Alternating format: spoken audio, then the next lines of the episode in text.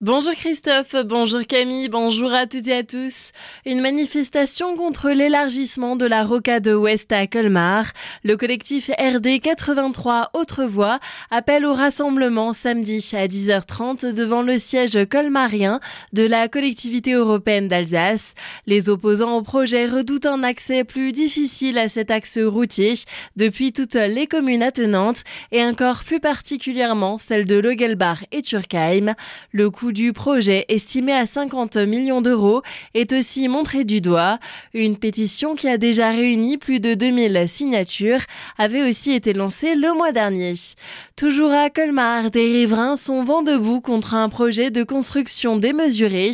Un permis de construire délivré en mars dernier autorise la réalisation d'une résidence de standing rue de Reims d'une longueur de 42 mètres parallèle à la rue. La bâtisse devrait habiter 19 logements et être équipé d'un parking souterrain de 39 places. Certains riverains se disent inquiets par la taille de ce projet et la taille de ce parking souterrain qui va nécessiter de bétonner le sol. L'emplacement de cette construction proche d'un espace classé et son inclusion dans le paysage du quartier pose aussi problème.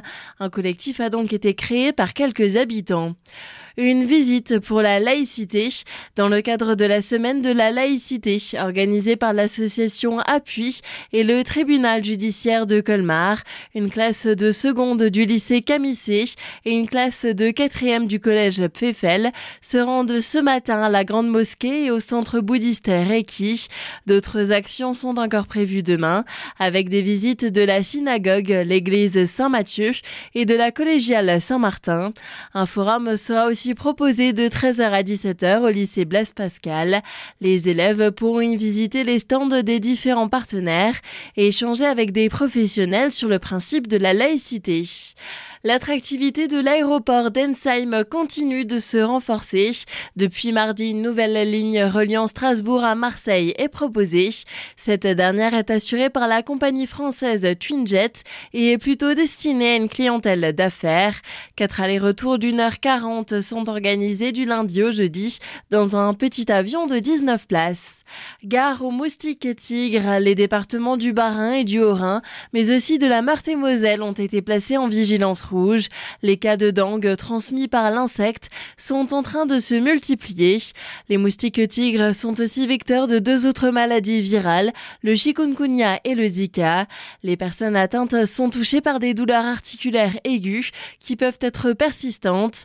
Les très fortes températures et le manque d'eau ont entraîné la hausse d'activité de ce moustique. À Célestat, une réunion avec le syndicat de lutte contre les moustiques du Bas-Rhin d'ailleurs été organisée à ce sujet mardi soir. Les gestes de prévention y ont été rappelés.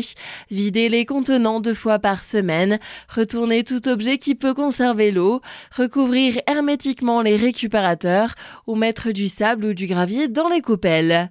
Le réseau ferroviaire était perturbé hier entre Strasbourg et Bâle. Le trafic a été suspendu à cause d'un défaut d'alimentation électrique repéré en début d'après-midi. Après avoir repris dans un premier temps entre Bâle et Mulhouse dès 15h30, la circulation est revenue progressivement sur l'ensemble de la ligne à partir de 16h45 sur une seule voie. Événement ce week-end dans la vallée de Villers pour le marché printanier de Bassambert, un grand marché gastronomique mais pas seulement.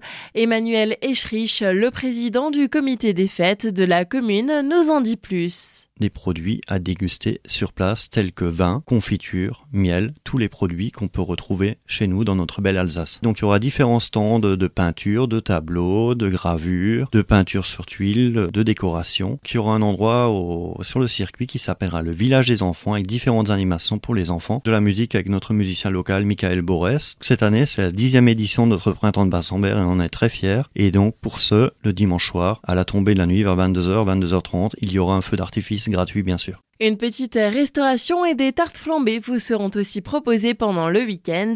L'entrée est gratuite.